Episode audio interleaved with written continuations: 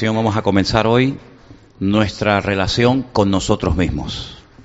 Ya estamos en el último punto, lo cual no quiere decir que sea la última enseñanza, el último mensaje de esta serie. Ya hemos tocado nuestra relación con Dios, hemos dado una lista, digamos, de obligaciones o de deberes que tenemos con los demás. Esa lista está publicada en, en el Facebook de la Iglesia. Si no la tienen, pues la pueden pedir eso quiere decir que nuestra relación con los demás, pues, tiene mucho, mucho que ver por nuestra parte. Y créanme que estoy realmente eh, abrumado de la cantidad de material que hay para hablar de, este tercer punto, eh, nuestra relación con nosotros mismos. Hay algunas cosas que yo voy a compartir hoy y en estas próximas semanas que en otros eh, estudios, en otros eh, momentos en los que compartí cosas relacionadas con este tema, yo ya las dije. Hay otras cosas que las voy a decir por primera vez, pero hay otras cosas que si ustedes estaban aquí hace años, probablemente ya las escucharon en su momento. Pero es que partimos de la base que para poder llevarnos bien con nosotros mismos y con los demás y con el Señor, tenemos que conocer la estructura, tenemos que conocer nuestra esencia, de qué estamos hechos. Cuando decimos, no, porque yo, ese yo, ¿quién habla? ¿Quién es ese yo que habla? ¿Quién hay detrás de ese yo? Es que yo soy fulanito de tal, es que yo vivo en tal sitio, es que yo me dedico. Cuando tú dices yo, ¿quién está hablando?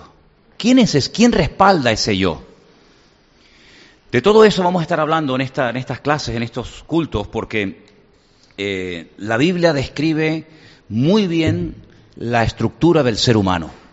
Y quiero decirles que esto no es algo que solamente le afecta a los cristianos, sino que en cualquier país al que tú vayas, cualquier continente, no importa si hablas con un niño, un joven, o un anciano, con un hombre o con una mujer, con una persona casada, soltera, viuda o separada, todos los seres humanos, desde el primero hasta el último, todos fueron creados con las mismas características que vamos a leer ahora, el primer versículo de la noche en Primera de Tesalonicenses, capítulo 5. Y eso es algo que tenemos que tener muy en cuenta para que todos y cada uno de nosotros comencemos a conocernos un poquito mejor y podamos de esa manera saber qué área de nuestra vida está actuando y mientras buscamos Primera de Tesalonicenses capítulo 5, verso 23, los niños pueden pasar a sus clases, por favor, con las maestras. Los demás nos quedamos aquí. Y este primer versículo vamos a leerlo todos juntos, si les parece. Repito, Primera de Tesalonicenses capítulo 5, versículo 23. ¿Lo tenemos, hermanos? Además, se lo ponemos fácil porque le ponemos ahí en la pantalla el texto. Vamos a leerlo juntos. ¿Sí? Vamos. Y el mismo Dios de paz os santifique por completo. Y todo vuestro ser, espíritu, alma y cuerpo, sea guardado irreprensible para la venida de nuestro Señor Jesucristo. Vamos a leerlo otra vez, por favor, bien fuerte, vamos. Y el mismo Dios de paz os santifique por completo, y todo vuestro ser, espíritu, alma y cuerpo,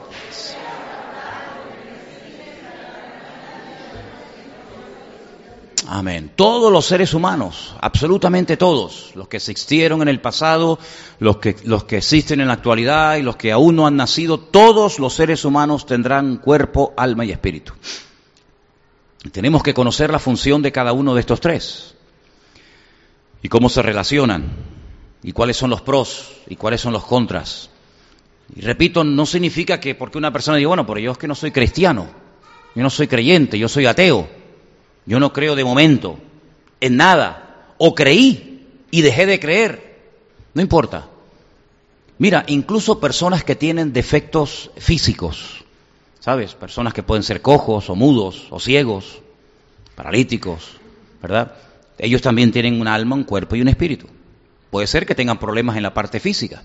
Incluso personas que tienen problemas mentales, personas que pueden tener un retraso, personas que pueden ser, eh, tienen síndrome de Down o que son retrasados o tienen algún defecto mental, esas personas, aunque aparentemente parece que no te entienden y que no se enteran de nada, esas personas tienen espíritu, alma y cuerpo, absolutamente todos.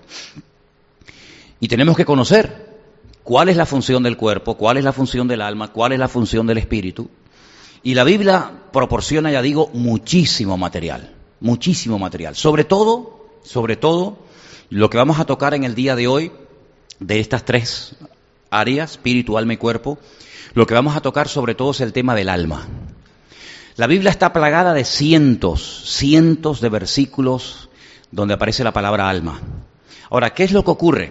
Tenemos que hacer siempre la, correspondiente aclaración. Hay varias palabras, varias palabras eh, para referirse al alma. Curiosamente en hebreo no hay ninguna palabra para referirse a la palabra conciencia. Es curioso, ¿no?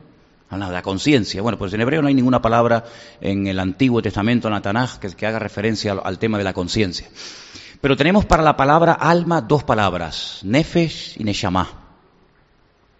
Una se utiliza como alma, pero solamente para referirse al alma del ser humano, ¿vale? Y la otra palabra se refiere también a la palabra alma, pero también hace referencia al alma animal. Algunos estarán preguntando, ¿pero los, animales tienen alma? Te lo estoy diciendo. Te estoy diciendo que tienen alma animal, con otras características y con otras funciones. El alma humana, el alma humana, eh, es un área muy interesante de la vida del ser humano porque llega incluso hasta enfermarse. Y hay muchas personas que tienen enferma el alma y no lo saben. Y voy a ponerte una lista muy interesante acerca de enfermedades que puede contraer el alma. Y ahí las tenemos. Fíjate que la palabra desánimo o desaliento, ¿eh? desánimo, desaliento, son palabras muy parecidas, ¿eh? falta de aliento, falta de aire, falta de, de ánima, falta de alma. Son enfermedades típicas del alma, el desaliento, el desánimo que produce lógicamente pues tristeza, ansiedad, miedo, melancolía, angustia, esa sensación de vacío constante, ¿eh? desgana, insatisfacción, opresión, insensibilidad o el otro extremo, hiper, hipersensibilidad, esos son problemas del alma, amargura, intranquilidad, inferioridad, falsa culpa, porque hay una culpa que, que es real, pero hay una, hay una culpa que es falsa.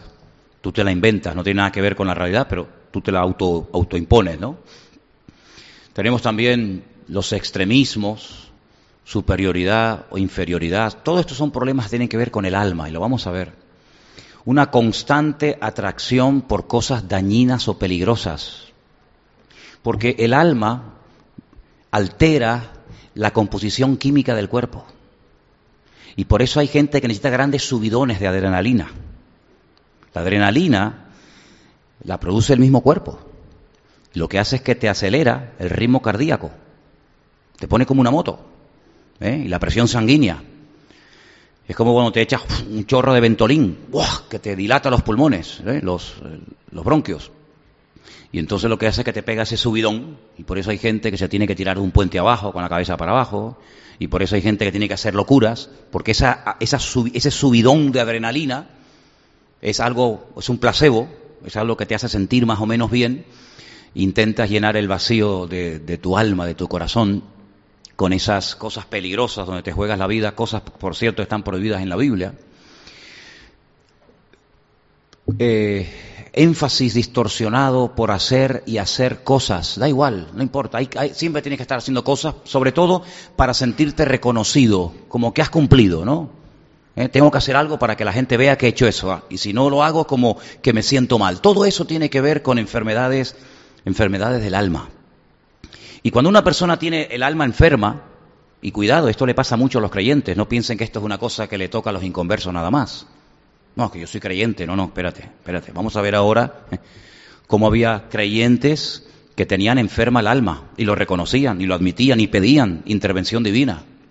Cuando la persona tiene enferma el alma, no estamos hablando del espíritu, no estamos hablando del cuerpo, estamos hablando del alma. Y ahora vamos a definir qué es el alma. Pues no pueden crecer, no pueden crecer. Leen la Biblia, oran, vienen a la iglesia, pero no crecen, no maduran. Porque es como una herida abierta, es como si tú tienes una botella de agua y la llenas, y la llenas y la llenas y nunca termina de llenarse. Claro, pues se te, está, se te está vaciando, tiene un agujero en el fondo, y por mucho que llenes, siempre se va a perder el agua. Hay que taponarla para que lo que eches lo, contenga. Entonces hay creyentes que no terminan nunca de crecer, de despegar, de, madurar, porque tienen enferma el alma. Y cuando una persona tiene enferma ese área de su vida, pues eh, no puede crecer, no puede madurar, no puedes tener, no puedes tener estabilidad, tiene un problema emocional continuamente, problemas emocionales tremendos. ¿eh? Ahora te gusta una cosa, mañana te gusta otra porque intentan llenar el vacío del alma con cosas y, el alma no se sana de esa manera. Hay un versículo muy interesante eh, cuando el profeta Jeremías le hablaba al pueblo y le decía, los profetas que ustedes tienen, lo que les profetizan son mentiras, les dicen paz, paz, no se preocupen, no va a pasar nada, tranquilos, tranquilos, Nabucodonosor nunca va a destruir la ciudad, el templo no va a ser destruido, nosotros somos los mejores, eh, el enemigo nunca va a entrar en nuestra ciudad y le, dice que le profetizaban eh, paz, paz, como cosas livianas, que no iba a pasar nada, y ellos creían en esas grandes mentiras, sin embargo después le vino el palo y ya, te digo, el templo fue destruido, la ciudad fue destruida y bueno, fue un desastre, ¿no? Entonces, vamos a definir lo que es el alma. Si te das cuenta, cuando el apóstol Pablo le dice a los, a los hermanos de la iglesia en Tesalónica que somos espíritu, alma y cuerpo, la única parte material de las tres es el cuerpo. Lo único que puedes tocar. El alma, ¿dónde está el alma? ¿Cuánto pesa? ¿Eh? no se puede medir, no se puede poner encima de la mesa. Sin embargo, ayer cuando, cuando pasaba por aquí cerca del estadio, me llamó la atención porque el eslogan del, del Club Deportivo Tenerife este año, ¿saben cuál es? Nos dejaremos el alma, abónate. ¿Lo habéis visto? Ese es el eslogan de este año. Está ahí en un cartel enorme en el estadio. Nos dejaremos el alma. Abajo, abónate. ¿Qué te parece? ¿Tuviste allí? Sí, pero no había ni un alma. O le dices, te quiero con toda mi alma. ¿Eh? ¿Te lo han dicho alguna vez? ¿No te lo han dicho? Mentiroso. ¿Eh? ¿Cuántas refranos sobre el tema, sobre el tema de, oh, me llegó hasta el alma tú? Eso que me dijiste me llegó hasta el alma. Hay tantas cosas que, que se dicen sobre el tema de, sobre el tema del alma. Pero es algo inmaterial, es algo que no, que no podemos, como acabo de decir, ni medir, ni tocar, ni, ni nada. Tengo una lista que la vamos a poner ahí en la pantalla, más o menos como de 12 datos o definiciones, un poquito para, para ver lo que es realmente el alma. Mira, primer lugar, el alma es la esencia del ser humano. En segundo lugar, es algo inmaterial, no es algo físico, por lo tanto, Nunca va a salir en una analítica ni en una radiografía, ah, mira el alma donde estaba, ¿eh? sino que es algo inmaterial, pero real. En tercer lugar, lo que no es accesible o asequible a los sentidos, ¿vale? Usa los sentidos, usa los sentidos, se manifiesta a través de los sentidos y del cuerpo, pero los sentidos no lo pueden tocar, no la pueden ver, no la pueden oler, ¿verdad? ese, esa, esa palabra alma, nefesh, es el hálito de vida. Es decir, cuando el alma sale del cuerpo, la persona está muerta. ¿Eh? Dice la Biblia que el, el, cuerpo queda muerto, tiene todos los miembros, tiene todos los músculos, tiene todos los huesos, pero si no tiene el alma, está muerta. Luego, a veces la palabra nefesh se, se traduce hay 780 versículos en el Antiguo Testamento sobre aparece, donde aparece esta palabra y a veces se traduce como, como vida. Es el aliento, es la respiración, es el principio animador del cuerpo, es mi ser interior, el yo personal, mi personalidad, es el asiento de las emociones, de las pasiones, de los apetitos, de la voluntad. Y algunos dirán, pero ¿eso no es el corazón? La Biblia no habla de eso. Que muchas veces la palabra nefesh o neshama tiene un montón de traducciones diferentes. A veces se traduce como corazón, por ejemplo, cuando dice al Señor, bueno, ¿y cuál es el mayor, el mayor y más grande mandamiento? Y él menciona el Shema. Amarás al Señor tu Dios con toda tu alma, con, toda tu alma, con todo tu corazón y con todas tus fuerzas. Pero hay otro, otro evangelio que añade la palabra eh, mente. Y hay otros versículos que añade la palabra eh, eh, fuerzas o corazón, porque a veces se entremezclan, ¿verdad? Pero todo eso tiene que ver con el alma, el asiento de las emociones. Por eso una persona cuando está constantemente trabajando por sus emociones, lo que le está dando rienda suelta, lo que está dominando tu vida, tus decisiones, tus oraciones, tus pensamientos, tu vida, es el alma. No es otra área de tu vida que es la que tiene que dominar, sino es el alma. Te dejas llevar por la pasión, por los apetitos, por los deseos. Es la vida de una persona que habita en un cuerpo. Número 11. El vínculo entre la materia y el espíritu, entre lo inmaterial y lo material. Y como alguien dijo, y es una forma muy poética de decirlo, es la torre desde donde observa el Espíritu. Bueno, es interesante porque el mismo Señor Jesucristo una noche en el huerto de Hexemaní le dijo a sus discípulos, hoy, me llama mucho, dice, hoy, que fue el día que pidió oración, mi alma está triste hasta la muerte. Mi alma está triste. Luego, el alma puede llegar a producir y puede llegar a sentir eh, tristeza. Y tengo una lista no, son todos, por supuesto, es una lista inmensa, uno lo ha terminado. Pero tengo una lista muy interesante acerca de, versículos donde aparece la palabra alma. Y yo les voy a ir citando algunos textos, por si quieren tomar nota. No sé si la, si la han hecho. El Salmo 23, versículo 3 dice que Él confortará nuestra alma. ¿Habéis leído ese versículo, no? Confortará mi alma, me guiará por valle de sombra y de muerte, ¿eh? Aunque me ande por valle de sombra de muerte, pero Él confortará mi alma. El Salmo 19, verso 7 dice que la ley, y la palabra que aparece ahí es la Torá, las instrucciones, los mandamientos del Señor, restauran y convierten, transforman el alma. Es muy bonito ese texto, muy interesante. Así que el alma tiene que ser rectificada, tiene que ser domesticada, ¿eh? tiene que ser transformada, la parte anímica. El Salmo 41, verso 4, habla acerca de la sanidad, sana mi alma decía el salmista, sana mi alma. Interesante, ¿no? El Salmo 42 del 1 al 2 dice, mi alma tiene sed. ¿Lo habéis leído ese salmo precioso, no? Mi alma, como el ciervo brama por las corrientes de las aguas, así clama por ti, oh Dios, el alma mía, mi alma tiene sed de ti. ¿Cuándo vendré y me presentaré delante de ti? Decía el salmista, ¿verdad? El Salmo 97, verso 10 y el 121, verso 7 habla de que Él guarda las almas de sus hijos, de sus santos. Interesante. Salmo 107, 9. Sacia y llena el alma. El Señor, por supuesto. Vimos en la historia que se ha leído esta tarde, la parábola, que aquel hombre cometió un error garrafal. Confundió la temporalidad de lo material con la eternidad del alma. Él pensaba que porque había prosperado materialmente, y de hecho tomó una buena decisión, dice, bueno, si no me cabe toda la riqueza y si no me cabe todo lo que tengo, tengo que, tengo que hacer ampliaciones. Es como cuando José le dijo al faraón, mira, va a venir una abundancia tan grande que lo que tienes que hacer es tomar medidas y si, si tienes diez graneros tienes que construir mil más, porque te va a venir tanta bendición y tanta abundancia que si no lo guardas la vas a echar a perder.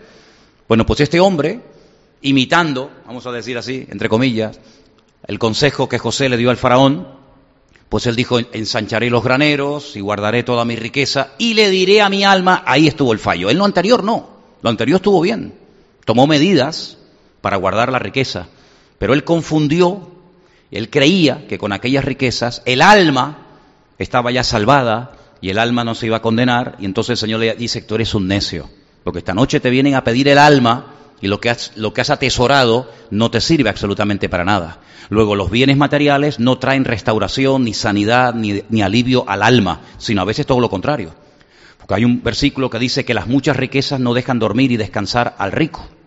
¿Eh? Los que no tienen nada no se preocupan por nada, pero los que tienen mucho se preocupan por lo mucho que tienen, por si acaso lo pierden o se lo roban o sabe Dios. Seguimos. Saca mi alma de la cárcel. Ese versículo es buenísimo. Saca mi alma de la cárcel para que alabe tu nombre. Si estaba pasando un momento tan duro y tan difícil, el salmista, creo que en este caso era el rey David, que le costaba alabar a Dios, no podía alabar a Dios. Le costaba respirar. No, no, hay personas que dicen, ay, no sé lo que me pasa, pero me falta hasta el aire. Pues tienes enferma el alma. Desaliento, es falta de, ánimo, falta del alma. Entonces el salmista decía, tienes que hacer algo, tienes que sacarme de la, cárcel para que pueda alabar tu nombre, porque aunque quiera no puedo, porque mi alma está encarcelada. Es interesante notar que hay un tipo de mujeres en la Biblia que se les llama o se las conoce como mujeres cazadoras de almas. Hmm. Interesante esto, ¿eh? Cazadoras de almas. Proverbios 6:26. Y también dice que el alma sin conocimiento perece y se desenfrena. Otro versículo también de, Proverbios. Encontramos en el libro de Proverbios muchos versículos que hablan del alma, muchos.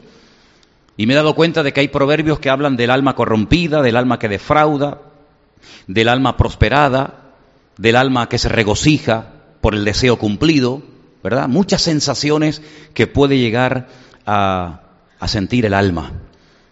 Mateo 11, 29, el Señor Jesucristo ofrece descanso para el alma cansada.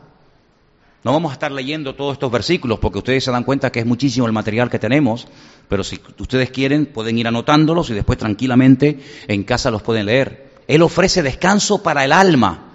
Aquí no está hablando del espíritu, aquí no está hablando de la mente, aquí no está hablando del cuerpo, está hablando del alma, el alma cansada. Es interesante notar porque dice que al Señor hay que amarlo también con todo el alma, no solamente con todo el corazón, sino también con todo el alma. Primera de Tesalonicenses 5:23 hemos leído que tenemos que tener el alma santa y pura para la venida de nuestro Señor Jesucristo, no solamente el espíritu y el cuerpo, también el alma. Santiago 4:4 menciona un tipo de personas que dice que son de almas adúlteras. Interesante esto, ¿eh?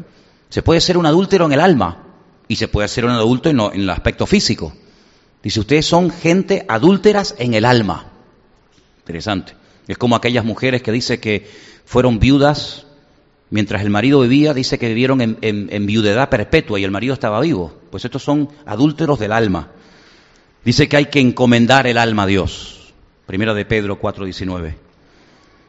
Segunda de Pedro 2.14 habla de gente que tienen inconstancia en el alma. Son personas inconstantes en el alma. Juan dice en la tercera carta que escribe, en el versículo 2, dice que él desea al autor de la carta, perdón, al autor no, al, al, destinatario de la carta, le, desee, le desea que prospere su alma. En todas las cosas seas prosperado, pero también que seas, que sean prosperada tu alma. En el libro de Apocalipsis hay varios versículos que he encontrado acerca del alma. Por ejemplo, hay uno que dice que las almas de los mártires, siempre están en la presencia del Señor. Y también habla de las almas de los decapitados. Interesante, ¿no? Almas de los decapitados, clamando por justicia delante de la presencia del Señor. Apocalipsis 18:13 habla de almas como mercancía. Y también hay otro, otro versículo sobre el alma que dice el alma eh, que codicia. Es decir, hay tantos versículos, hay tanto material para hablar acerca de, del, del tema del alma. Ahora, es interesante porque cuando vamos a la palabra, nos encontramos que una de las cosas que el Señor nos dice es que el espíritu, ahora no me voy del tema, pero sígame el hilo, el espíritu del hombre, a consecuencia del pecado, está muerto. ¿Alguien puede leerme, por favor, Efesios 2.1? Vaya buscándolo y cuando lo tenga me levanta la mano y me, y me dice que me lo va a leer. En Efesios 2.1 se nos da a entender que de las tres áreas que conforman el ser humano, espíritu, alma y cuerpo, el espíritu está muerto, pero puede llegar a tener vida por una experiencia que ahora explicaremos cuál es. ¿Quién tiene Efesios 2.1? Sonia, bien, bien fuerte.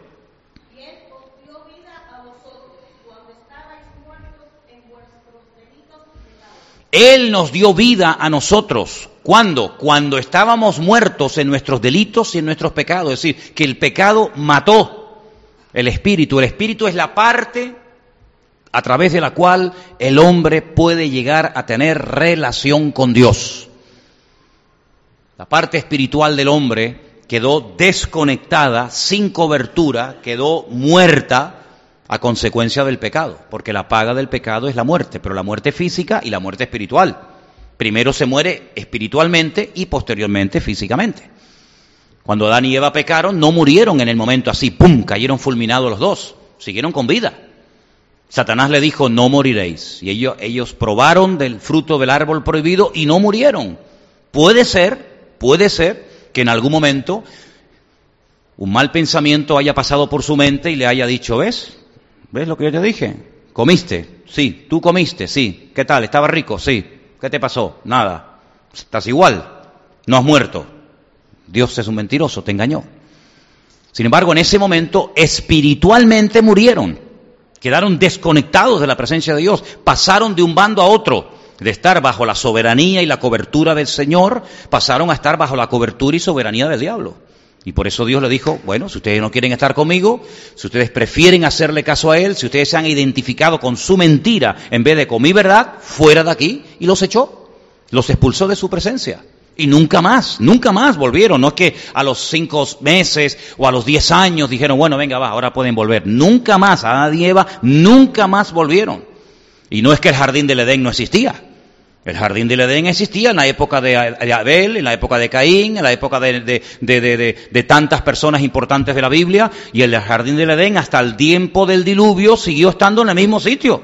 No quedó destruido, ahí estaba el jardín del Edén, pero no se podía entrar, porque dice que Dios puso una protección sobrenatural que le impedía al ser humano regresar. Y el jardín del Edén fue destruido en el tiempo del diluvio. Cuando toda la tierra fue anegada, cuando toda la tierra fue destruida, ahí el jardín del Edén desapareció, pero hasta el tiempo del diluvio el jardín del Edén ahí estaba, pero ya no podían entrar, porque aquel lugar era como el símbolo o el tipo de la relación del hombre con Dios que quedó rota, y por eso tuvo que venir Cristo a, volver a conectar al hombre con su creador y el espíritu, no la parte física. La parte física comenzó a deteriorarse. Por ejemplo, la mujer comenzó a tener menstruación. Antes no. La menstruación es un resultado del, pecado de Eva. Ella comenzó a experimentar dolores a la hora de parir, cosa que si antes hubiera parido antes del pecado no hubiera, hubiera parido sin dolor. Imagínate, yo pienso, ¿no? Tantas mujeres que paren con dolor y tienen siete, ocho hijos. Si no tuvieran dolor tendrían 20 o 30, ¿no? Imagínate tú, ¿no? ¿Eh? ¿Y el hombre qué empezó a sentir? Pues el hombre comenzó a perder humedad, el hombre comenzó a secarse. ¿Cómo? Pues perdiendo humedad, sudando. ¿Quiere decir que Adán no sudaba? No, Adán no sudaba. Pero a raíz del pecado el hombre comenzó a perder agua, comenzó a secarse. ¿eh? ¿Qué te parece? Y la tierra ya no era la misma. Si el pecado lo cambió todo, lo distorsionó todo, físicamente siguieron iguales, aunque ellos comenzaron a notar enfermedades, dolores y finalmente la muerte. El alma seguía estando viva, pero el espíritu quedó muerto. Y ahora ese versículo que se ha leído esta tarde, y Él os dio vida cuando estabais muertos en vuestros delitos y pecados, ¿a qué se refiere? Si yo no estaba muerto el día que fui a la iglesia y alguien me predicó del Señor, yo no estaba muerto, yo entré y salí por mi propio pie, nadie me llevó, nadie me cargó. Yo sentía, yo tomaba decisiones, yo iba de un lugar a otro, porque mi alma estaba dentro de mí, pero mi espíritu estaba muerto. Por eso el Señor llama a la experiencia de recobrar la vida del Espíritu el nuevo nacimiento. Amén, hermanos. Dice, si no nacen de nuevo, si no nacen de nuevo, y este concepto nadie lo enseñó jamás, ni Isaías, ni Jeremías, ni Daniel, ni, ni, nadie, sino solamente Cristo por primera vez emplea el término nacer de nuevo. Claro, por eso Nicodemo, que era un principal entre los judíos, dice, yo no, yo no entiendo esto, yo no sé lo que te refieres, porque nunca nadie nos ha hablado de que hay que nacer de nuevo. Nos han dicho que hay que ir al templo a presentar sacrificios. Nos han dicho que tenemos que confesar nuestros pecados. Nos han dicho tantas cosas, pero el nuevo nacimiento es un concepto que yo no sé qué es. ¿Te refieres que tenemos que nacer otra vez, meterme en el vientre de mi madre y nacer? Y entonces el Señor se le queda mirando a este gran maestro del judaísmo, un gran rabino de la época, le dice, pero ¿cómo es posible que tú siendo maestro de Israel, maestro de la Torá, tú no sepas lo que te estoy diciendo? Tú has captado la letra, pero no has captado el espíritu de la letra. Y entonces le explica que hay que nacer del agua, hay que nacer del espíritu. Ah, amigo. Y entonces esa experiencia Es una experiencia que uno tiene que buscar y uno tiene que tener individualmente. Yo no puedo nacer de nuevo por usted, ni por fulano, ni por mengano. Es algo individual, algo personal. Usted puede haber nacido en un ambiente creyente, en un ambiente cristiano, pero eso no significa de que usted ya automáticamente es un hijo de Dios. Es una criatura de Dios, pero no es un hijo de Dios. Porque hijo de Dios no nace, se hace. No es por nacimiento, es por una experiencia que en un momento determinado de la vida tenemos. No somos hijos de Dios por nacimiento, sino por adopción que es muy diferente. Y en este caso, el que va a ser adoptado tiene que tomar parte activa. No es como la adopción de los seres humanos con los niños, que el padre y la madre van a un lugar y dice, no, ese no. No, yo prefiero una niña. Ah, sí, mira aquella. Y el padre y la madre eligen al que van a adoptar o al que no quieren adoptar. En este caso no. En este caso Dios quiere adoptar como hijos suyos a toda la raza humana. Pero la pregunta es, ¿quieres? ¿Quieres que yo te adopte? ¿Quieres que sea tu padre? Y algunos dicen no. Muy bien, pues ahí te quedas. Entonces es una experiencia personal, intransferible, individual, que nadie puede tomar por otro. Pero el tema del alma, el alma no murió cuando Adán y Eva pecaron. El alma estaba viva, pero el alma estaba ya contaminada. El alma estaba deteriorada. Y toda esa parte anímica, esa parte sentimental, esa parte emotiva, esa parte que muchas veces domina la naturaleza humana, es la que predomina hasta el día de hoy en muchos seres humanos. Y por eso muchas personas pues no le encuentran sentido a la vida y se aburren y se cansan y se enferman y se deprimen y buscan todo tipo de experiencias y de sensaciones, pero el vacío sigue estando. Y hay una famosa frase del famoso filósofo francés Pascal que dijo que cuando Dios creó al hombre le dejó en su corazón un hueco con la forma de Dios y hasta que Dios mismo no llene ese vacío, ese hueco, ese vacío sigue estando. Y no importa la edad que tengas, no importa los estudios que tengas, no importa si tienes una capacidad económica descomunal o, no tienes ni dónde caerte muerto, da igual. El vacío todo ser humano lo tiene. Y muchas veces la gente cree que por lo que tienen el alma va a quedar satisfecha y el Señor ya nos contó una parábola que se ha leído esta tarde diciéndonos que el alma no queda satisfecho por lo material, sino que el alma tiene que ser restaurada por el poder de la palabra, encaminarla a los principios de Dios y que no te domine el alma, sino que domine la parte espiritual en todos y en cada uno de nosotros. Fijaros lo importante que es esto, que el apóstol Pablo cuando habla, por ejemplo, a los hermanos de la iglesia de Corinto, en el capítulo 1, les dice, el hombre natural, ¿A qué se refiere cuando habla del hombre natural? ¿Y a qué se refiere en el capítulo 1 cuando Pablo habla del hombre espiritual? El hombre natural es el que no ha nacido de nuevo, el que tiene el cuerpo y el que tiene su alma, pero su espíritu está muerto porque no, no le ha entregado su vida a Cristo. Es un hombre natural, es un hombre que, que ve las cosas de la vida, ve la televisión, lee el periódico, va por la vida y él interpreta y él discierne las cosas de la vida desde una óptica, desde una perspectiva puramente humana. Oye, qué mal está el mundo, cuánta corrupción que hay, qué barbaridad, qué injusticia, qué sinvergüenza, mira qué ladrones, mira qué no sé qué. Y él todo lo, interpreta, ¿verdad? Desde la parte de, vista humana. Digamos que el hombre natural es el, el que tiene una óptica únicamente horizontal. Todo lo ve así. O es porque papá fue malo, o es porque la mujer me abandonó y se fue con otro, o es porque el político este es un desgraciado y es un ladrón y no sé qué, o es porque y todo lo ve siempre de una óptica así muy, muy natural. Todo tiene una explicación muy científica. Todo tiene una explicación muy humana. Sin embargo, el hombre espiritual es la persona que tiene alma, lógicamente, que tiene cuerpo, evidentemente, pero que su espíritu ya no está muerto. Entonces tiene otra percepción de la vida que dice, un momento, es que detrás de esa corrupción, detrás de esa guerra, detrás de este problema, detrás de esta circunstancia, hay factores espirituales que a veces dominan y controlan a los políticos, a las familias, a las, naciones, a, los gobernantes, y entonces te das cuenta que detrás de, de Nabucodonosor hay poderes espirituales que utilizan al títere de turno para, para traer tiranía al pueblo. Y te das cuenta que detrás del faraón Claro, si tú eres un hombre que no tienes una percepción y un discernimiento espiritual, tú dices, este es un, perdonen, este es un desgraciado, este es un sinvergüenza que está haciendo un abuso del poder porque cualquiera le lleva la contraria al faraón. Pero cuando llega un José y le dice, no, un momento, es que tú podrás ser un faraón y podrás tener mucha autoridad y podrás tener mucho dinero, pero es que tú no eres ni capaz de entender lo que significa una, una vaca gorda y una vaca flaca. Tú no eres capaz de entender el mundo espiritual porque tú vives en otra dimensión. Tú vives en otro nivel. Y todo lo interpreta diciendo, no, que me van a venir a atacar por la izquierda. Es que vienen con 20.000 y tenemos que afilar las espadas y los cuchillos, prepárense. Pero cuando una persona tiene un discernimiento espiritual, como el Señor Jesucristo evidentemente lo tenía, le dijo a Pedro, a Pedro, hijo de Jonás, Satanás. Y Pedro podía haber dicho, no, no, yo no soy Satanás. Yo soy Pedro. Satanás, apártate de mí. Pero si está hablando Pedro. No, está hablando el diablo a través de la boca de Pedro. Y el diablo sabe hacer eso. Porque la primera vez que el diablo habla en la historia de la humanidad no habló por sí mismo, habló a través de la boca de un animal. O, o no, no lo sabemos. La primera palabra que pronunció el diablo, según el relato bíblico, no la dijo así abiertamente, sino que se camufla y se mete dentro de un animal y a través de la boca de ese animal, que en aquel momento no era así, ni se arrastraba, sino era un animal completamente diferente, ¿verdad?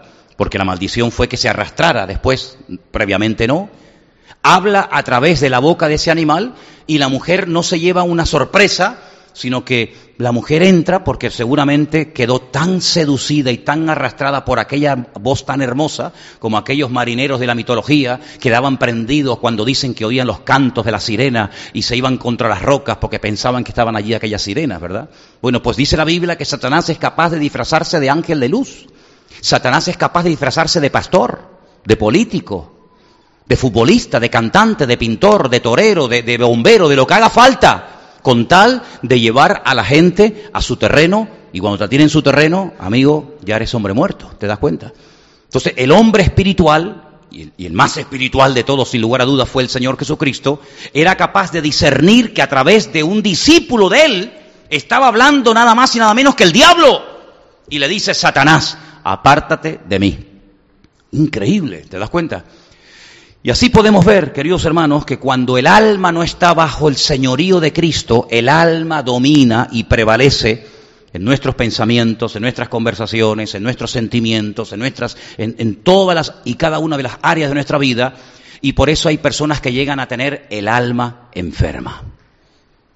Y personas con el alma enferma son personas que no crecen, son personas que no maduran, son personas que no pueden ir más allá, son personas que no pueden profundizar en su conocimiento con el Señor, porque el alma herida es como una, una herida abierta, ¿verdad? Que no se cura con un placebo, no se cura con una tirita, sino con una intervención soberana del Señor, que es el único que puede sanar el corazón partido. ¿Cuánto dicen amén? ¿Eh? Ahora, vamos a ir a distintos versículos de la palabra para que ustedes se den cuenta cómo a veces a la palabra nefesh, alma, que es la que generalmente se suele traducir, se le añade una palabra más. En Génesis 1.20, Génesis capítulo 1, versículo 20, dice, dijo Dios, produzcan las aguas seres vivientes, seres vivientes, y aves que vuelen sobre la tierra en la abierta expansión de los cielos. Nefesh Hayah. Se añade a la palabra Nefesh, que es alma, la palabra Hayah, almas vivientes. Como dice aquí la versión Reina Valera, seres vivientes. Pero en esa palabra seres vivientes aparece la palabra alma. Almas vivientes. Una traducción tal vez más correcta. Así que fíjense cómo a la palabra alma se le añade una más. Alma viviente o seres vivientes. Tenemos en Levítico 24, 17, repito, Levítico 24, versículo 17, otra expresión donde aparece la palabra alma. Y dice así, Asimismo el hombre que hiere de muerte a cualquier persona que sufra la muerte. Y ahora aparece la palabra Nefesh Adam. Y aparece también la palabra alma, aunque uno lo lee en español y dice, pero ¿dónde está la palabra alma? Porque no aparece por ninguna parte, pero ahí aparece como vida humana. Luego, cuando se habla de la vida humana, no de la vida espiritual, de la vida humana, aparece la palabra alma.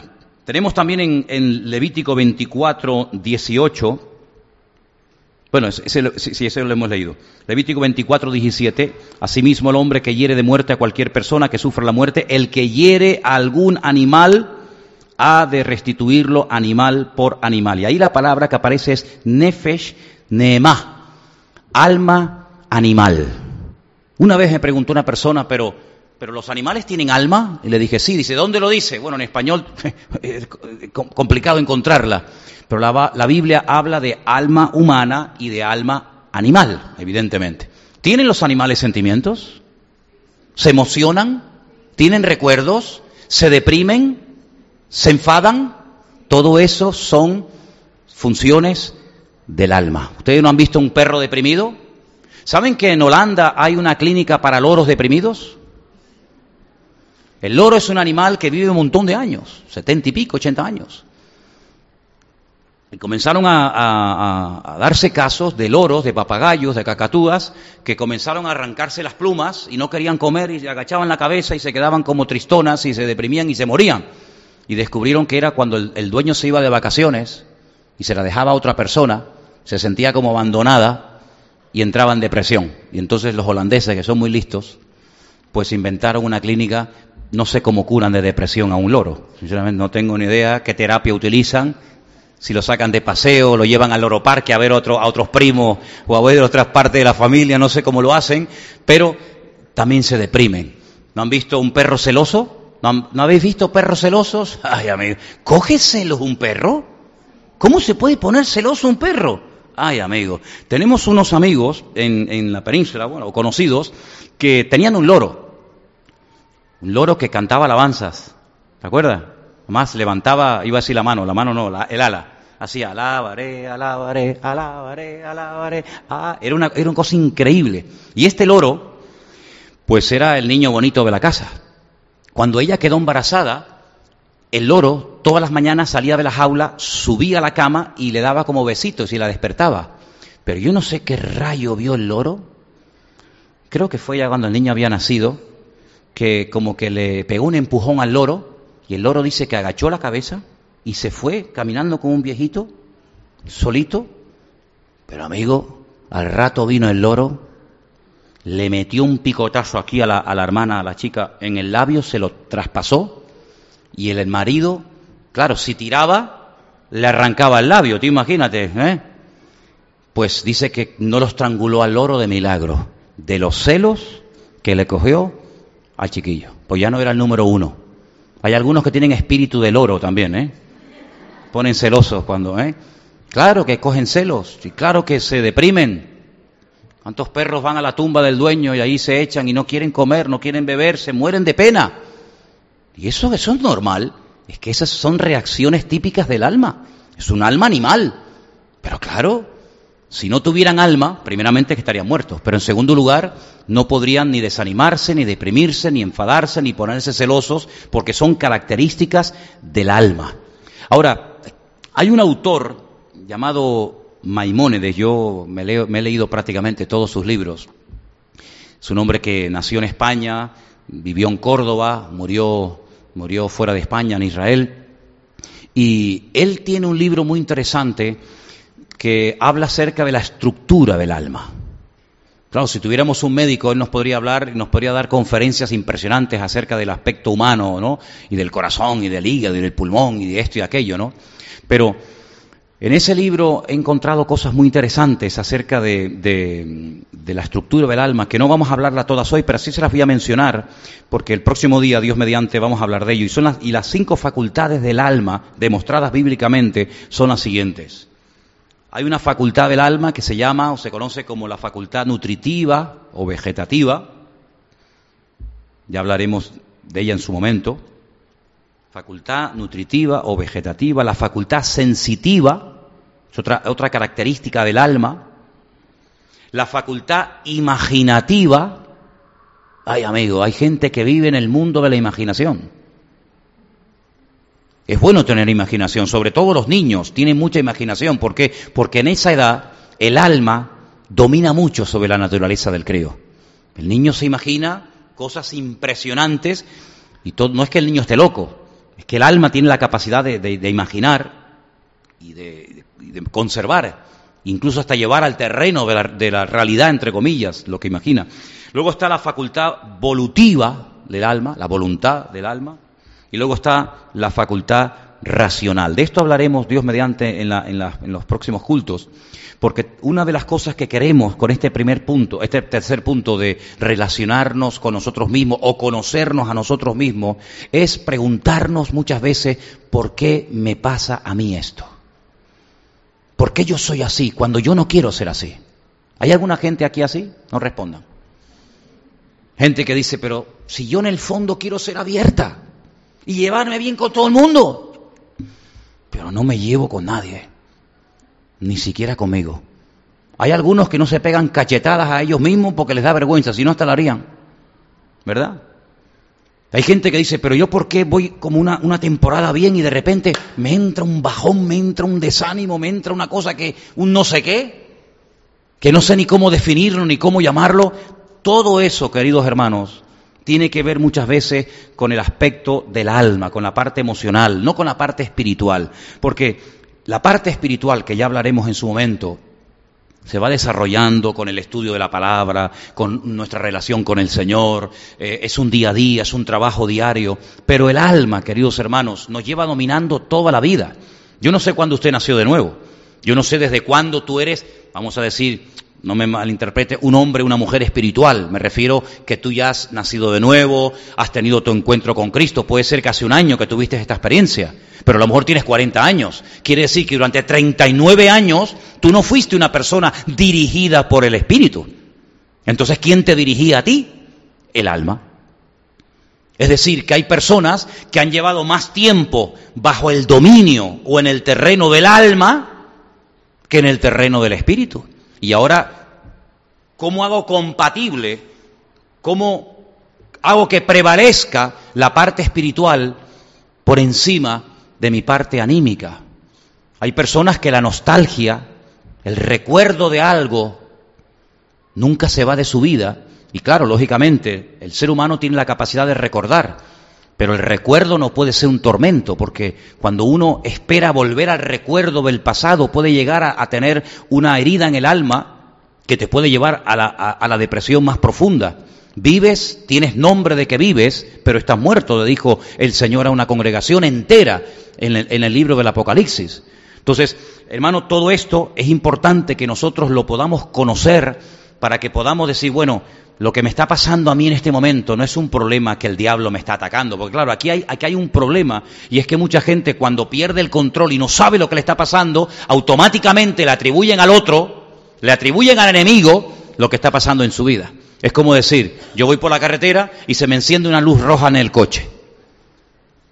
Y la luz roja me indica que tengo que poner aceite ya urgentemente o agua.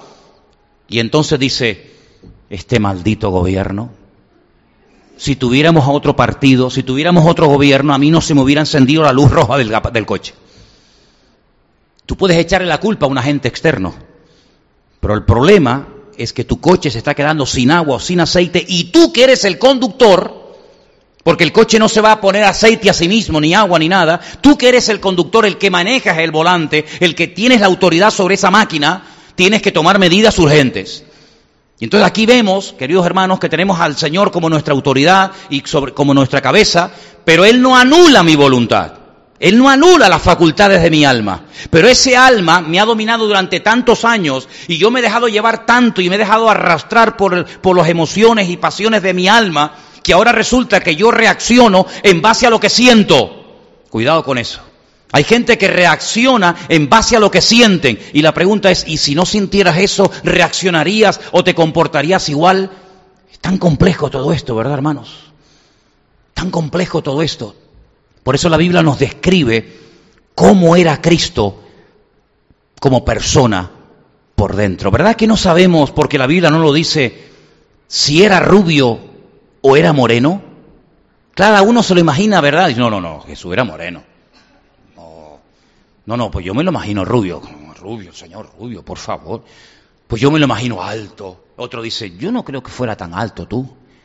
Y tú crees que era flaquito. Cada uno tiene una imaginación diferente. El alma, ¿verdad? La rienda suelta, amigo. Porque la Biblia apenas te da aspectos físicos de Cristo, pero ¿cómo era Él? La Biblia está plagada. No hay una máquina que haga así, ¡pum! y te saque una fotografía del alma. Hay máquinas que te sacan fotografías del cuerpo, de lo externo, de lo material. Y ahí tenemos, mira, mira qué foto me saqué. Hay gente que está obsesionada, ¿no? Venga fotos y venga fotos y así y asado y de todos lados, ¿no? Ya no saben ni cómo ponerse. Y tenemos máquinas hoy en día que sacan fotografías de dentro de tu cuerpo, las famosas radiografías, ¿no? Y los escáneres y todo eso. Pero se ha inventado la máquina que fotografía el alma, el estado anímico, ¿verdad que no? Pero la Biblia, la Biblia es un libro extraordinario que, permítame la expresión, le sacó una fotografía a la esencia de Cristo.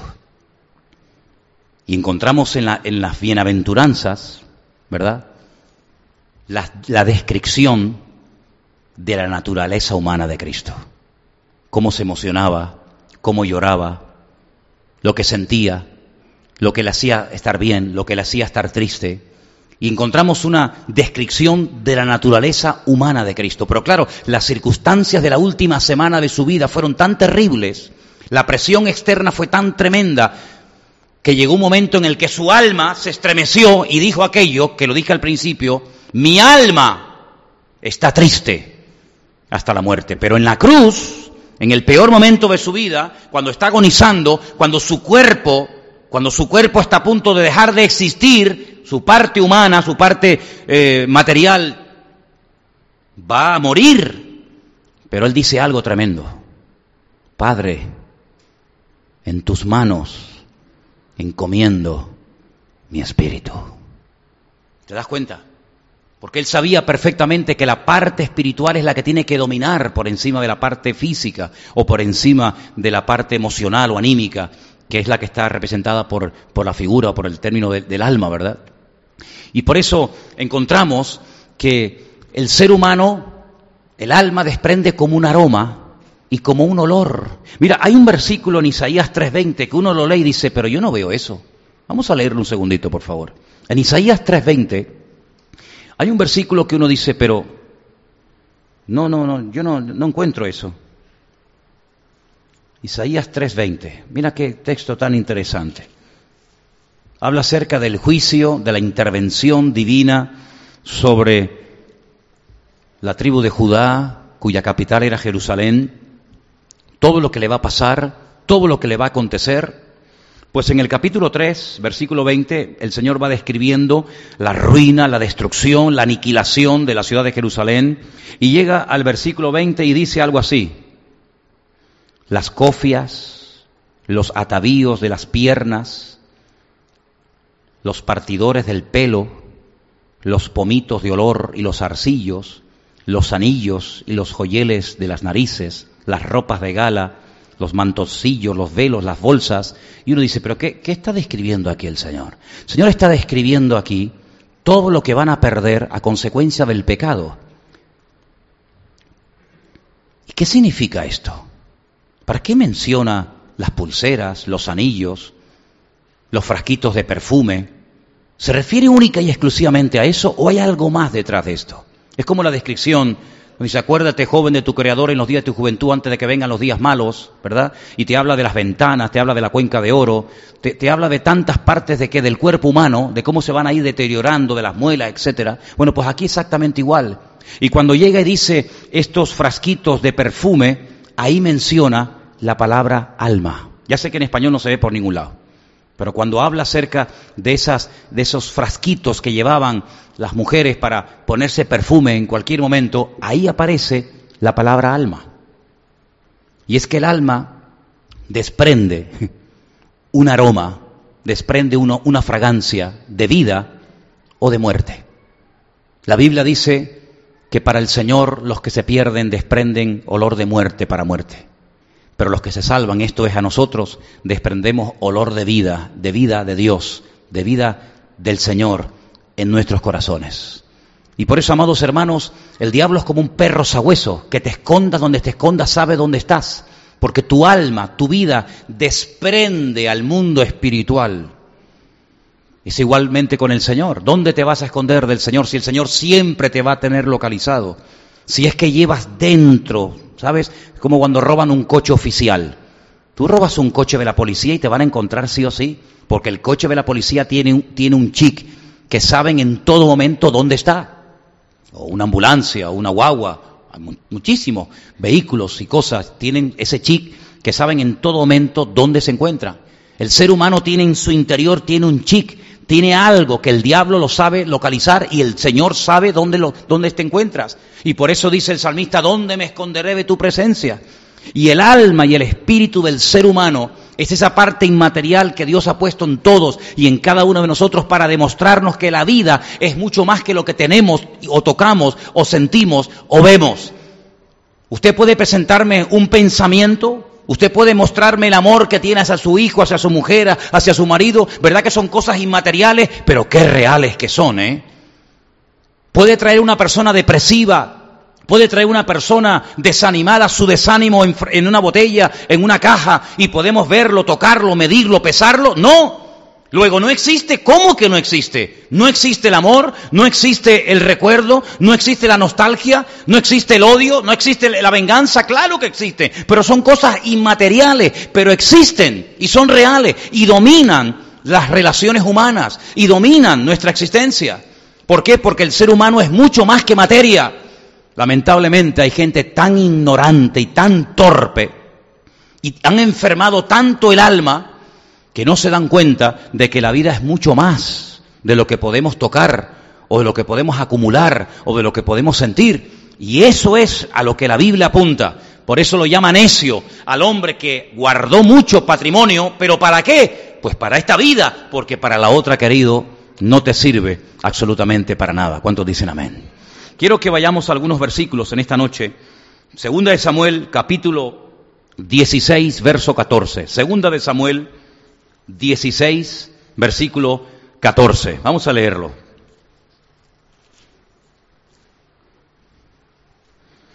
Y el rey y todo el pueblo que con él estaba llegaron fatigados y descansaron allí. Hay gente que siempre está cansada. Y tú dices, pues si no he hecho nada. Si me he levantado a las 3 de la tarde para que no se me hiciera tarde para dormir la siesta. si me levanto a las 5, ¿cuándo duermo la siesta? Entonces hay que despertar, ¿no? ¿Verdad? Ese cansancio constante y permanente que por mucho que duermas no se termina de ir, ¿eso a qué se debe?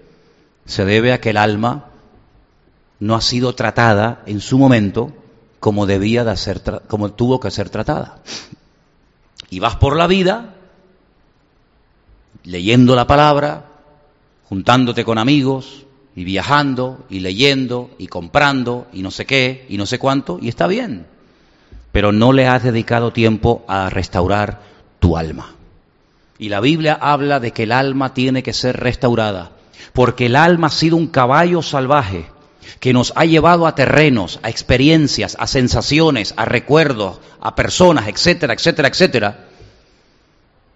Es como una puerta que en su día abrimos y que no cerramos. Y creemos en nuestra ignorancia que porque nos hemos convertido y porque ahora hemos añadido a la mochila al Señor y la Biblia y el culto y los jóvenes y la iglesia y no sé qué y no sé cuánto, creemos que esa área de mi vida ya quedó borrada o quedó anulada o quedó solucionada. Pues no, Señor.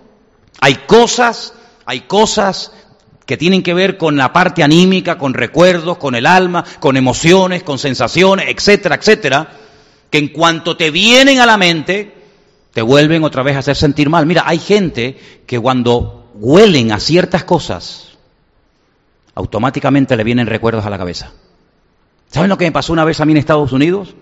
En Estados Unidos me pasó que yo fui a un supermercado y pasé por un puesto donde había tamarindos. ¿Saben lo son los tamarindos, no?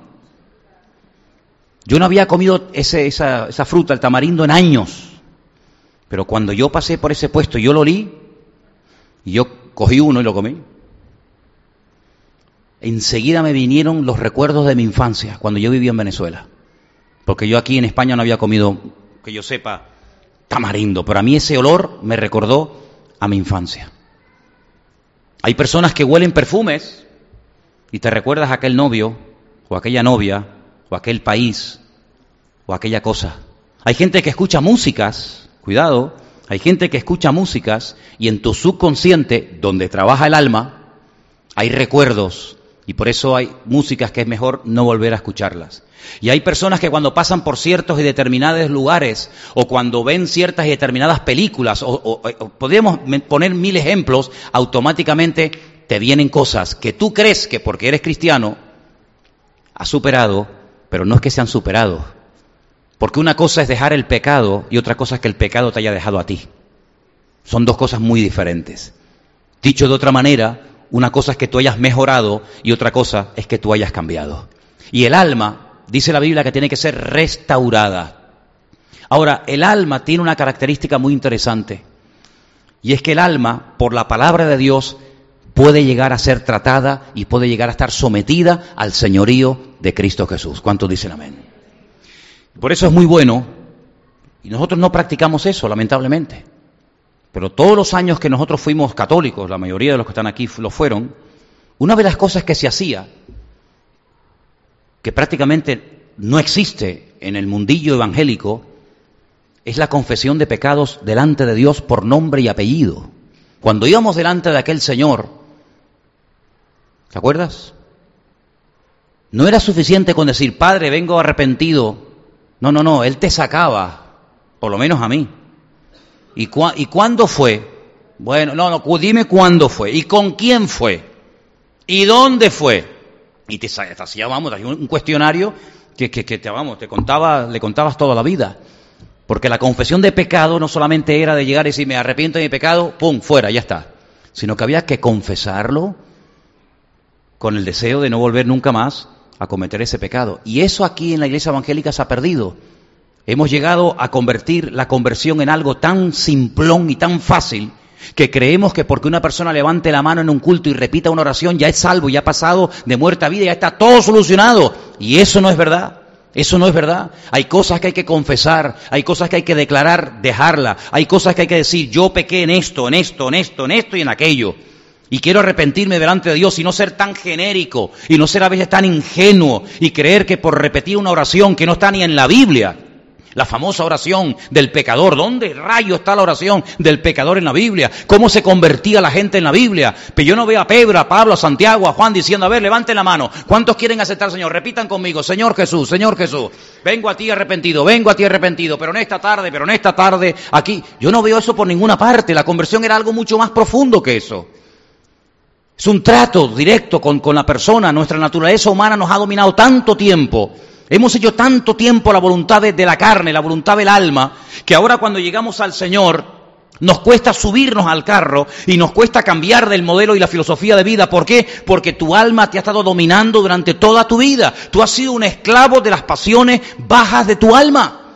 Y no hablo de, pecados vergonzosos, ni, sino hablo a veces de, cosas que, que Cristo no haría. Bueno, pues todo lo que Cristo no haría es lo que al alma le encantaría hacer y dominarte a ti. Y por eso tenemos que pedirle al Señor que ese área de la vida tan importante sea sanada y restaurada para que ahora no vivas por sentimientos, no vivas por emociones, no vivas por malos recuerdos, sino vivas guiado por el Espíritu, porque los que son hijos de Dios, estos son guiados por el Espíritu de Dios, dice la Biblia. El alma es engañosa, el corazón es perverso. Hoy siento una cosa, mañana siento otra. Los sentimientos, las emociones son como la arena del mar. Sopla y sabe Dios dónde está ese granito de arena. Ahora estaba aquí, mañana está allá y mañana sabe Dios dónde. Por lo tanto, el creyente no tiene que ser guiado por emociones, por pasiones, por sentimientos, por yo siento, yo creo, a mí me parece, sino tiene que ser guiado, como dice la Biblia, por el Espíritu de Dios. Porque dice la Biblia que esos son hijos de Dios, los que son guiados por el Espíritu de Dios. Pero ¿cómo van a ser guiados por el Espíritu de Dios si su espíritu no está conectado al Espíritu de Dios? Claro, en español, en nuestro idioma en el que trabajamos y nos movemos, resulta que nos encontramos muchas veces en la Biblia la palabra espíritu con mayúscula y la palabra espíritu con minúscula. Y uno dice, bueno, me imagino que cuando pone espíritu con mayúscula se referirá al Espíritu de Dios. Y cuando pone espíritu con minúscula, pues se referirá al espíritu humano. Pero sabe, muchas veces no, no, no es así. Muchas veces no coincide, porque yo he estado leyendo un montón de versículos en esta semana donde muchas veces al espíritu humano se le pone con, con mayúscula. Cuando dice la Biblia, Padre, en tus manos encomiendo mi espíritu, ¿eso que va? ¿Con mayúscula o con minúscula?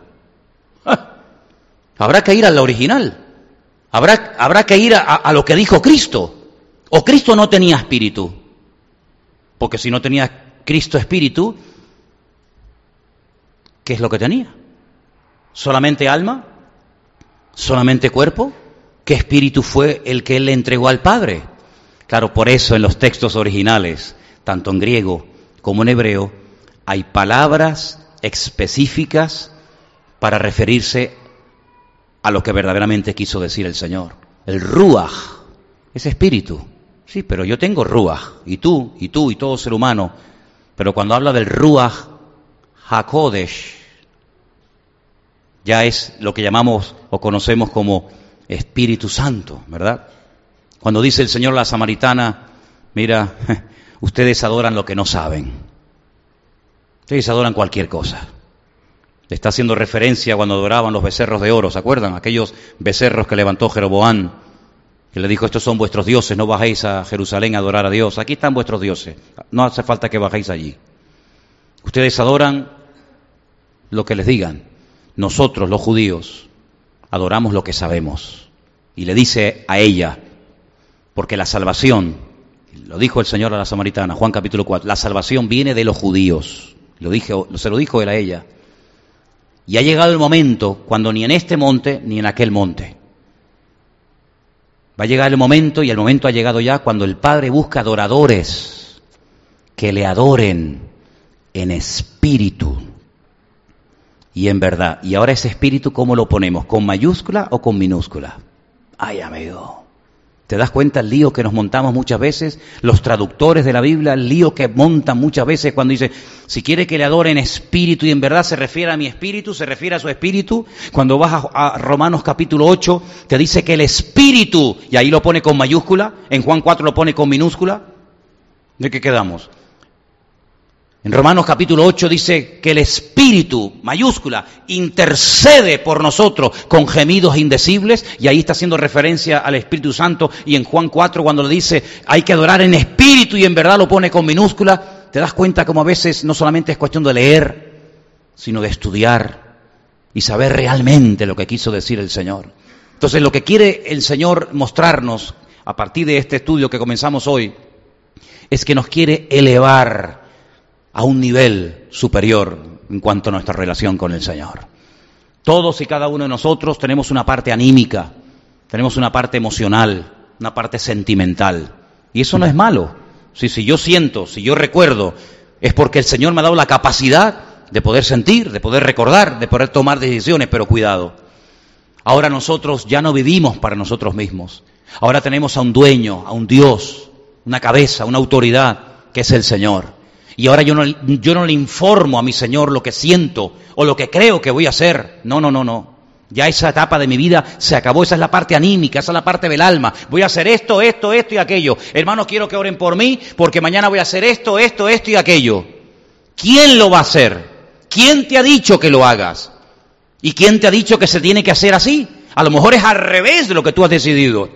Es el alma la que está dominando, la que está controlando. Sin embargo, cuando el Señor Jesucristo, que sabía la Biblia de memoria, porque Él era la Biblia encarnada, imagínate el nivel, cuando Él llega al Padre le dice, que no se haga mi voluntad, sino la tuya. Yo pregunto, y termino, si en ese momento se hubiera hecho la voluntad del Señor, ¿hubieran salido las cosas como tenían que salir?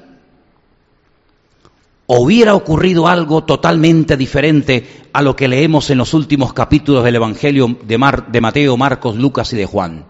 Si en ese momento, repito, la voluntad personal e individual del Señor se hubiera hecho, ¿para qué tuvo que orar que no se haga mi voluntad, sino la tuya?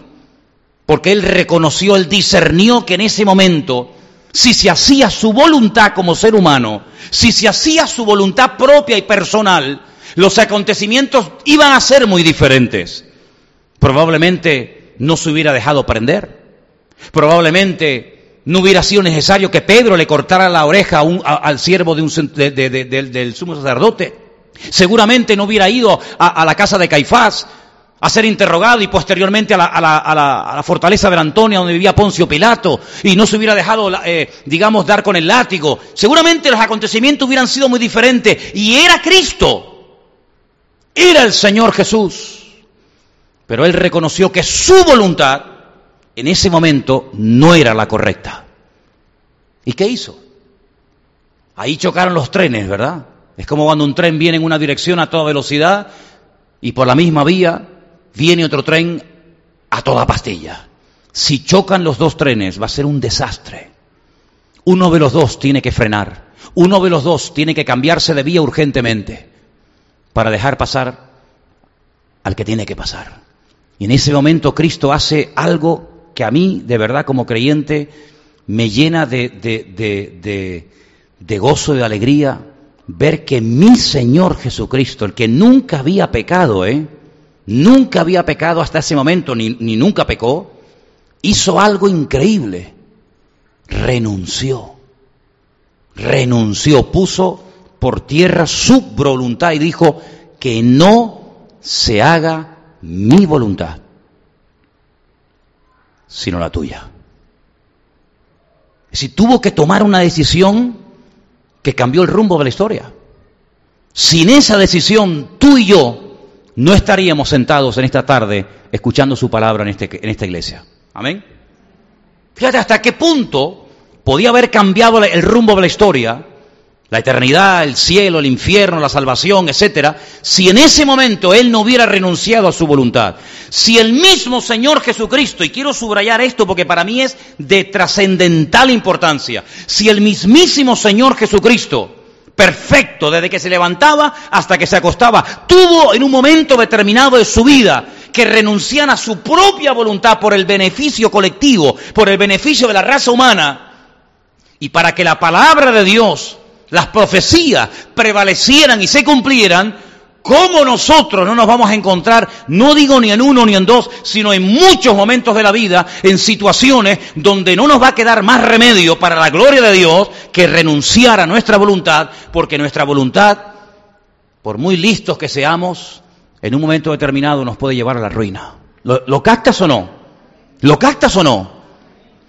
Luego el riesgo que corremos por darle rienda suelta a lo que siente hacer el alma en un momento determinado puede ser catastrófico.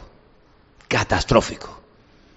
Por lo tanto, tenemos un tema en nuestras manos, creo que muy interesante, y debemos de pedirle al Señor que comience a tratar con ese área de la vida de la cual se habla muy poco, ¿eh? Muy poco de ese área, pero que yo creo que tiene que ser algo a lo cual tenemos que dedicarle tiempo, porque en cierta medida, el éxito, el fracaso nuestro como creyentes y como seres humanos dependerá muy mucho de lo que vamos a hacer a partir de hoy con el tema del alma. ¿Quién va a gobernar? ¿Quién va a dirigir mi vida? Ahí está el quid de la cuestión y con la ayuda del Señor vamos a ir dando pasos y vamos a ir tratando con todas y cada una de las áreas del alma, cómo tratar con este área, cómo tratar con el tema de la imaginación. Mira, hay gente, hermanos, hay gente que están destruidos moral y espiritualmente porque viven bajo el dominio tirano de la imaginación. La imaginación los vuelve locos. Terrible. ¿Es pecado imaginar? No. Si fuera pecado, Dios no me hubiera dado la facultad de imaginar, pero cuidado. Yo tengo que saber hasta dónde puede llegar esta facultad de mi alma con el tema de la imaginación, hasta dónde puedo llegar, hasta dónde no puedo parar. Cuando muchas veces decimos, hermanos, ¿se imaginan ustedes cómo tuvo que ser cuando el pueblo de Israel salió de Egipto y, utilizamos la imaginación, ¿verdad? Para ver cómo salieron los egipcios y cómo salieron eh, vencedores de Egipto y cómo el faraón se ahogó con los carros, etcétera, ¿verdad? Está bien, pero cuidado. El Señor de mi vida no es don imaginación ni don sentimiento, ni don emoción. El Señor de mi vida es mi Señor Jesucristo. ¿Cuántos dicen amén? Vamos a orar. Cierra, cierra tus ojos ahí donde estás. El jueves, Dios mediante, seguimos con esto Esto solamente ha sido una especie de, introducción. Hay un montón de temas, un montón de, de versículos que vamos a ir analizando poquito a poco, Dios mediante. Lo vamos a hacer el jueves. Pero vamos aquí ahora a orar y pedirle al Señor, Señor, sana mi alma, Señor. Sana mi alma. Restaura mi alma, Señor. Saca, si es necesario, mi alma de la cárcel para que alabe tu nombre. Toda sensación que no hayas puesto tú en mi vida, Señor. Toda sensación, todo sentir que no proceda del Espíritu de Dios, arráncalo de mi vida, Señor. Porque yo quiero sentir como tú sentías y pensar como tú pensabas y moverme como tú te movías, pero no guiado por una alma que ha quedado contaminada por el pecado y que me ha llevado muchas veces a terrenos y a áreas, a sensaciones que no glorifican tu nombre, Señor.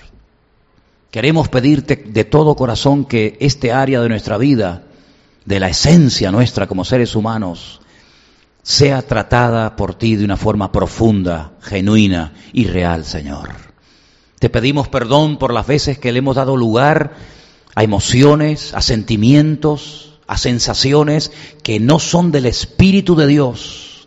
Son producto de la carne que utiliza las pasiones bajas y a través del alma y del cuerpo se manifiestan y se hacen notorias y que no te dan gloria a ti, Señor. En el nombre de Jesús, sana, sana nuestro ser más profundo, Señor. Trabaja en mi ser más profundo, en esa parte inmaterial pero real de mi vida para que todo mi ser, espíritu, alma y cuerpo esté guardado irreprensible, santo y puro, hasta la venida, la manifestación de mi Señor Jesucristo, Señor. Te lo pido con todo mi corazón que a partir de hoy me tome en serio este área de mi vida tan importante, de tanta influencia y repercusión, que yo pueda verdaderamente, Señor, vivir en libertad, disfrutando de la libertad gloriosa de los hijos de Dios. Gracias, Padre, porque sé que contigo todo lo puedo y tú me vas a ayudar a vivir como vencedor, más que vencedor, a través de tu vida en mí, Señor. En el nombre de Jesús te lo pedimos todo en esta tarde. Amén. Y amén. Gloria a Dios. Póngase de pie, hermanos, conmigo en el día de hoy, por favor.